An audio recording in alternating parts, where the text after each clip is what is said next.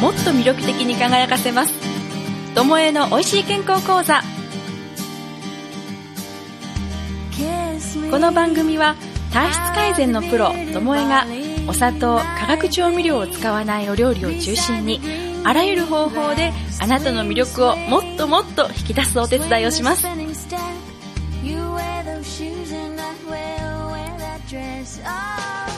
皆さんこんにちは。ともえです。さあそろそろ行楽の季節ですね。えっと運動会私の息子の学校は10月なんですが皆さんは運動会とか今年は行かれるんでしょうかね。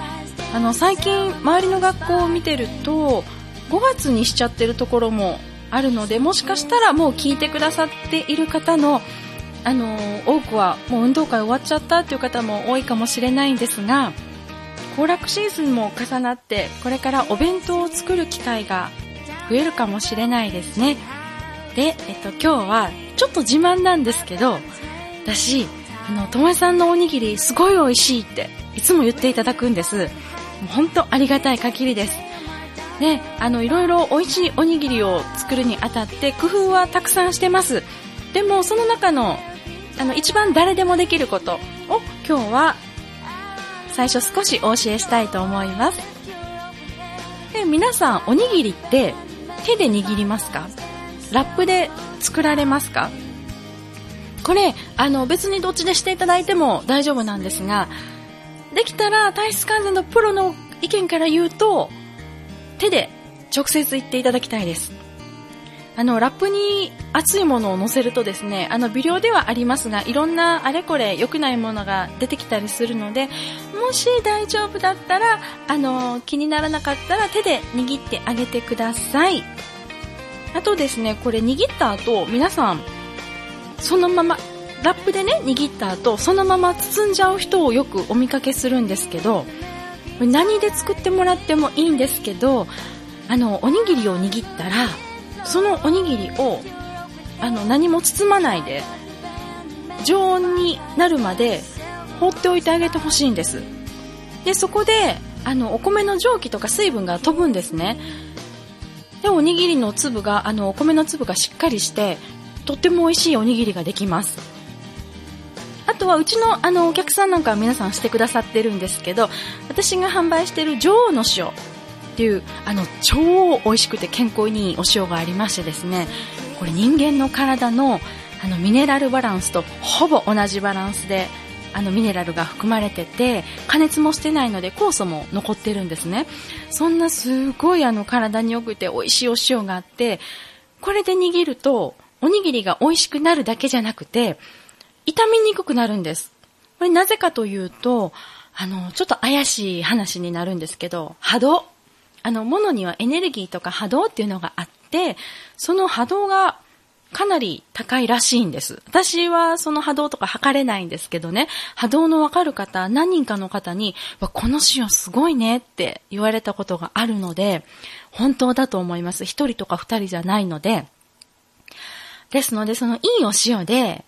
おにぎりを握っていただいて、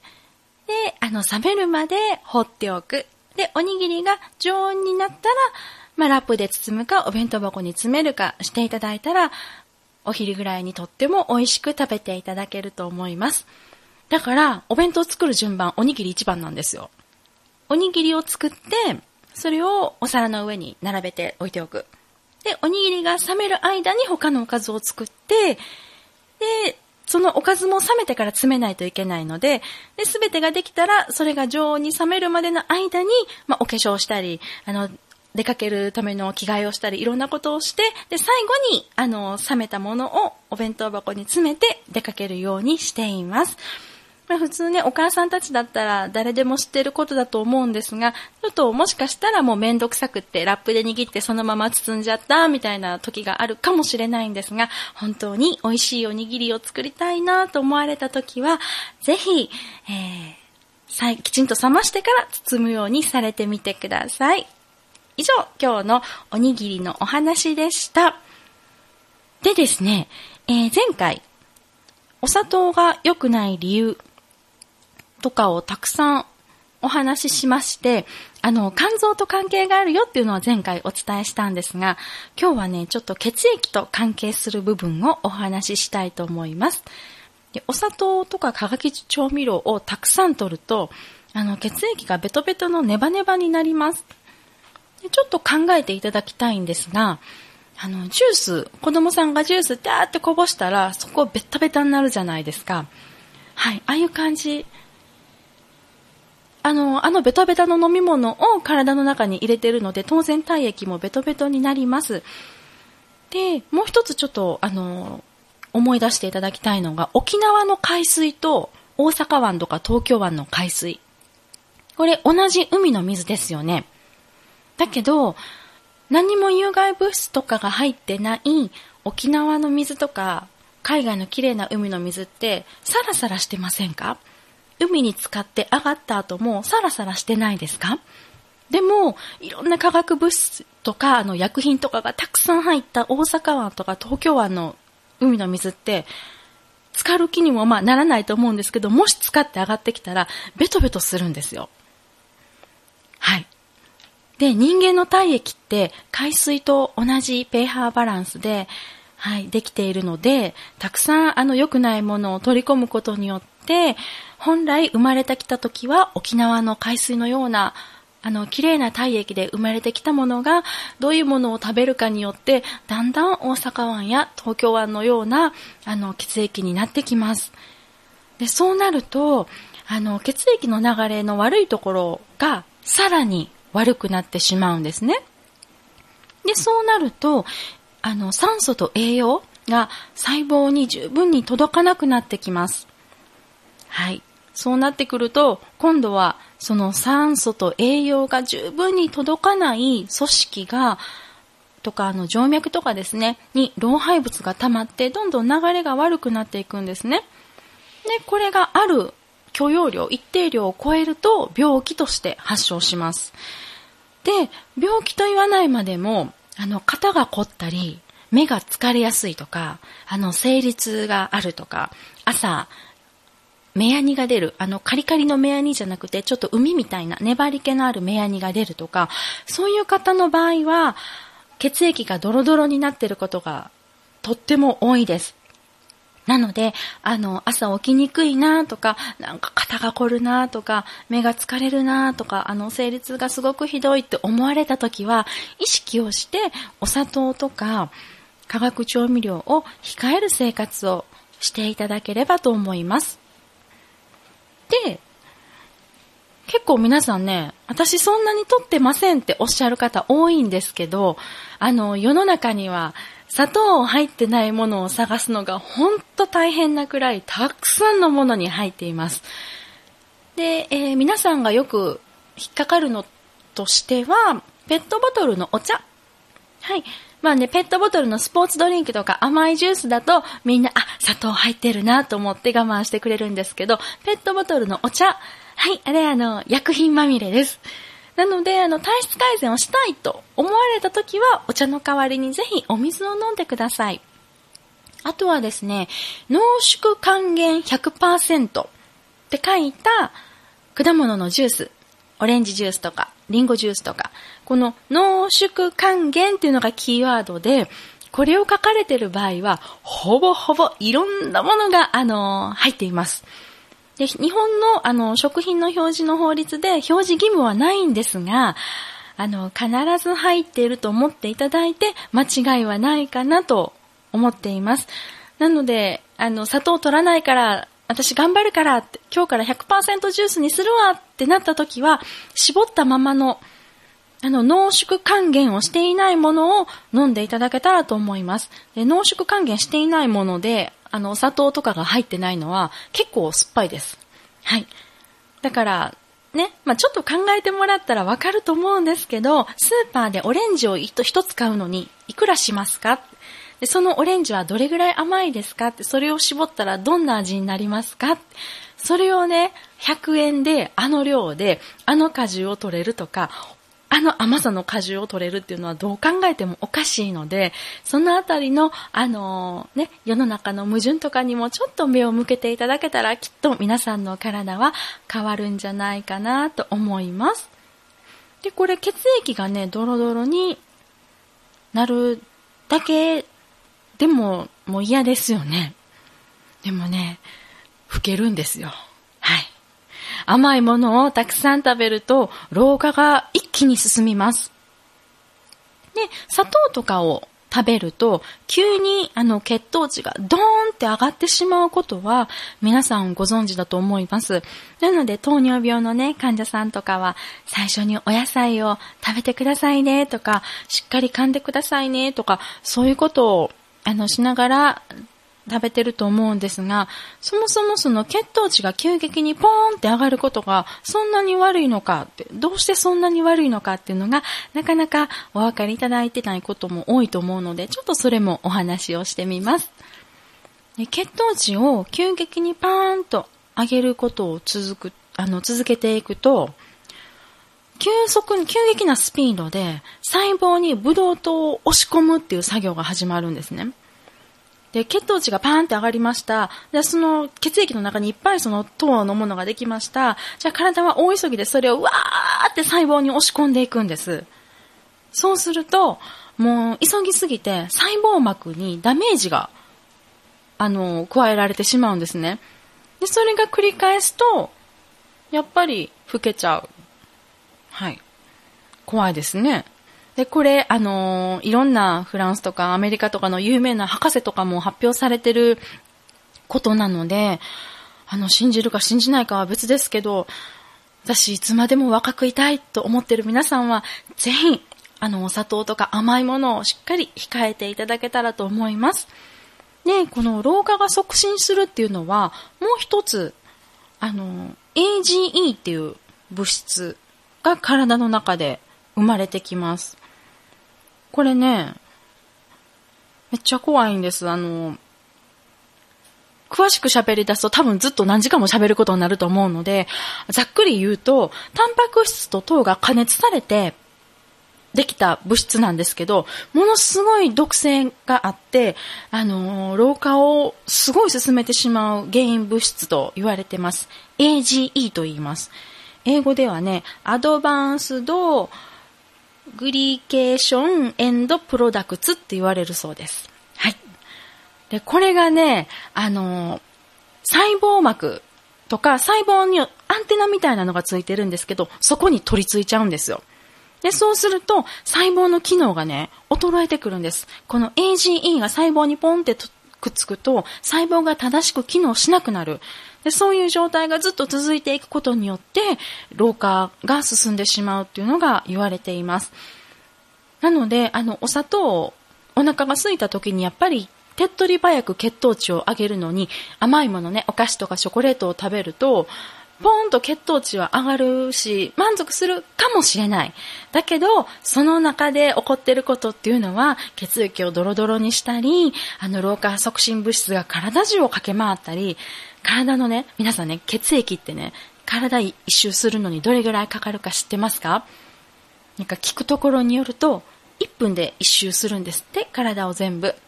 これ私、あの、誰かから聞いたので、もし間違ってたら教えてくださいね、メッセージで。で、あの、1分で一周するって私は聞きました。っていうことはね、チョコレート食べた瞬間から、毎分毎分体の中を老化促進物質が、はい、あの、駆け巡ります。怖いね。ということで、あのお腹が空いた時にじゃあどうしたらいいの？っていうことなんですけど、皆さん、あの、おやつについてすごい誤解があって、おやつってね、えー、お菓子を食べる時間ではないんです。3食プラスアルファで栄養とかあのエネルギーを補給する食事のことで、うちの子供の場合は、お腹すいたって言われたら、お塩のおにぎりを食べさせたり、具だくさんのお味噌汁を飲ましたり、それでおやつなんです。で、もちろん生の果物。今の季節だったら柿とか梨とかブドウとか美味しくなってきてますよね。そういった果物を切って食べさせたりっていうのでおやつにしています。で、必ずしもそのおやつは甘いものとかお菓子でなくても大丈夫ですし、私たち子供の頃って、お母さんお腹すいたって言ったら、人参とかキュウリをちょんちょんちょんって切ってスティックにして、はいって渡された記憶ってないですかね？私のおやつはそれだったんですけど、お菓子ってほとんど食べさせてもらわなかったんで、もうそういう昔のね、お母さんたちがされてたようなおやつに戻していただけたら、きっときっと、あの今の子供たちが大きくなった時に、体が変わってくるんじゃないかなと思ってます。の昔、なかったのに今ある病気ってたくさんありまして、それについてちょっと考えていただけたらなと思うので、はい、あの結構お話をしたので、ここで少しあの休憩をしてですね、この後、昔はなかったけど今ある病気とか、ちょっと皆さんに気をつけていただきたいなっていうことをお話しさせていただきます。じゃあ休憩ちょっとこの音楽を聴いてください。あの、元気が出るかなと思って選びました。ビレッジピープルの Go West です。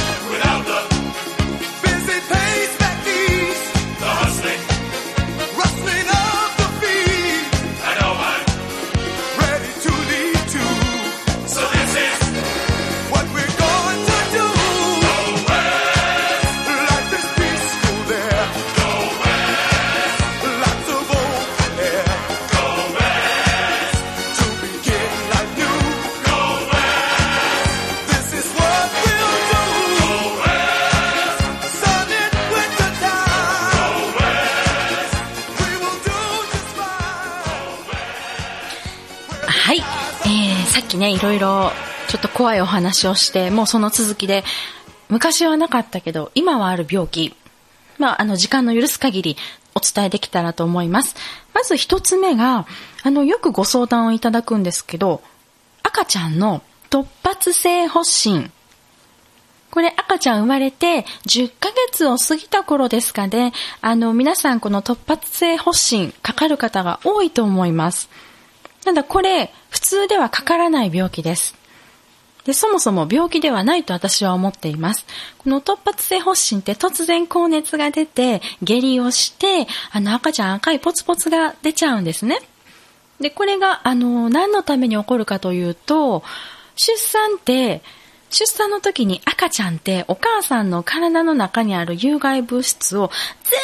全部持って出てくれるんですね。なので、出産をすればするほどお母さんの体って綺麗になるんですよ。出産は最大の最高のデトックスなんです。その分、赤ちゃんは、あのちっちゃい体にいっぱいいっぱい、あの、お母さんのものを、悪いものをですね、持って出てくれています。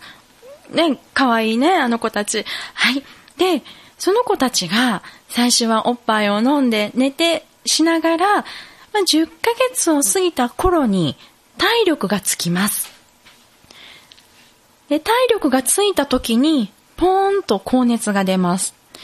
実はね、あの、高い熱を出すのって、すっごい体力がいるんです。なので、体力のない人は熱を出せないんですよ。大人も、これは大人も一緒です。体力のない人は熱を出せないです。風邪もひけません。風邪をひくにも、熱を出すにも体力がいります。で、この赤ちゃんもね、10ヶ月を過ぎた頃に、よし、高い熱出しても大丈夫ってなった時に、ある日突然ポーンと高い熱を出します。これ何のためかというと、体の中に石油化学系の有害物質がある場合、石油ってもともと油ですよね。だからそれが体の脂肪とくっついて蓄積されていることがとっても多いです。で、これを外に出すときに、一回お熱で溶かさないといけないんです。あの、お肉のラードとかありますよね。あれ熱上がったら、暖かくなったら溶けますよね。あの感じで、あの、熱を上げて、有害物質と油を溶かす作業をまずします。で、溶かしたら、体の外に出すために、えー、腸に持っていきます。だけど、腸にずっと長く止め、溜めていることによって、また体の中に吸収されては困るので、腸は急いで出そうとします。それが下痢です。だから、あの、この赤ちゃんの突発性発疹に限らず、高熱が出て下痢をするっていうのは、あの、私のお客様も大体早い方で1週間ぐらい、遅い方でも、まあ、1ヶ月、2ヶ月した時にこういう症状が必ず出るんですが、え、これデトックスです。なので、あの、この熱の時は、お母さんがしっかり見てぐったりしてたり、赤ちゃんの様子が明らかにおかしいっていうのであれば別ですが、熱を出しててもすごい機嫌よくて、キャッキャキャッキャ言ってる場合が赤ちゃんって多いと思うんですね。その時は、どうぞあの、しっかりと熱を出し切るように助けてあげてほしいと思います。で、今度は下痢をした時も、せっかくその体が悪いものを溶かして腸に持ってきて、大急ぎで体の外に出そうって頑張ってるので、それを、あの、下痢止めとかで止めないように、そりゃね、どうしてもそれを止めなきゃいけないまあ大人の場合だったら会議があるとか、もう人生かけたあのプレゼンがあるとか、その場合は仕方ないです。あの次のデトックスを待ちましょう。ただそうじゃなくて、まあある程度自由にお手洗いに行ける状況であれば、あの下痢の場合はしっかりとお水だけを取っていただいて、出し切っていただくのが体のためには一番です。で、あとその後のポツポツですね。このポツポツも、あの、それで出し切れなかったものを皮膚の炎症として、最後に体の外に出し切れなかったものを出し切る作業ですので、できたらいろんなものを塗って抑えるというよりも、一緒に書いてあげてください。かゆいね、かゆいねって。うん、頑張って出してるから頑張ろうねって。で、これ書いて少々あの、かさぶたできたところで赤ちゃんとかもう新陳代謝すっごいので、綺麗にお肌治ります。はい。ですので、できるだけこの、え発熱と下痢と発疹、この過程は、邪魔をせずにスムーズに経過をさせてあげるというのをお母さんの頭に置いて、置いていただきたいと思います。で、実はですね、あの、私今はこんなに偉そうに言ってるんですけど、昔はお菓子を食べまくって、もう安ければいいみたいな生活をしてたので、シャンプーリンスとか日用品もね、100均ショップとかで、あの、買ってたんですね。やっぱり安く作れるものっていうのは、あの、良くない材料を使っているものが多いです。で、そういう生活をずっとしてきたので、私の息子は、あの、生まれた時、ガサガサのボロボロのあの赤黒い赤ちゃんとして生まれてきて、この突発性発疹を2回しました。彼はね、あの、私の中からいろんなものを持って出すぎて、1回の突発性発疹では出しきれなかったんですね。なので、10ヶ月を過ぎた時と、1歳半ぐらいと、で、あの、2回突発性発疹をしました。それだけでも出せなかったみたいで、彼はその後アレルギーになって、何を食べてもあの頭のてっぺんから足のつま先まで全て全あのジンマシンで覆われるような、そういうひどいアレルギーを出してしまいました。で、あの、それでもやっぱりね、私がその子をそういう風にしてしまったんだから、きちんと戻すところまでがお母さんの役目だなと思って、何を見直そうと思った時に、あのやっぱり砂糖と化学調味料が一番効果があったんですね。で、このサプリいいよ、これいいよっていうのを勧めてもらったり、ほんといろいろいろいろ試したんですが、お砂糖と化学調味料を食べない、これだけで恐ろしくあの、良くなりましてですね。で、彼はアレルギーが出なくなってからもう7年間、一度も何もあの発症していません。その代わりなのかどうなのか、あのー、まあ、お菓子とか食べたり、ジャンキーな生活が続いたりした時は、定期的にちゃんと熱出して下痢をしてくれています。なので、あ、あ、ちゃんと、うん、赤んもん食べたら出せる体になったんやなと思って、あの、私お母さんとして嬉しいなと思ってるんですけどね。あの、そういう、まあちょっと突発性欲しいんだけで時間がちょっと怪しくなってきたんですけど、昔、あの、私たちが子供の頃、赤ちゃんの頃には私たちの両親が赤ちゃんの頃とかですね、もうなかった病気が今はたくさん増えてきています。それもすべて、あの、自然ではない物質が影響していることが多いので、まあ、お砂糖と化学調味料を控えていただくことで、全部あの排除するのははっきり言って無理ですし、あの、頭おかしくなってしまいますので、あの、減らしていただくことで、これから先の健康とか人生が大きく変わると私は信じています。でですね、あのラジオでできる限りお伝えはしたいんですが、なかなかちょっとマニアックなことになると全部はお伝えしきれなくてですね、9月には、あの、酵素の使い方、この酵素の授業を受けていただいて実践された方は、全員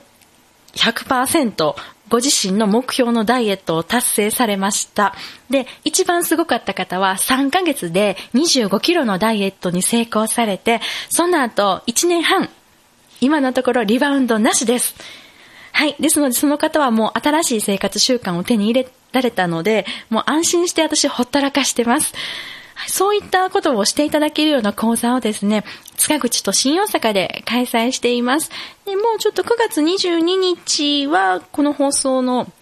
前に終わっちゃってまして、今10月の日にちを決めようかなと思ってるところなので、もしこの放送を聞いていただいて、ともえさんそれ塚口の、あの、ともえさんの家だったら受けたいとか、新大阪だったら私行きやすいとか、あれば、あの、ぜひホームページのメッセージリクエスト、メッセージリクエストのところから、あの、ともえさんへって、あの、めっちゃ、めっちゃ痩せる酵素のセミナー、受けたいですっていうのをご連絡いただけましたら、できる限り、あの、皆様の、都合に合わせる形で開催をさせていただけるように調整をしたいと思います。皆さん、今日も長々とお付き合いいただいてありがとうございます。あの、これからも皆さんのお役に立つ情報をたくさん、あの、発信していきたいと思いますので、よろしくお願いします。今日も素敵な午後をお過ごしください。さよなら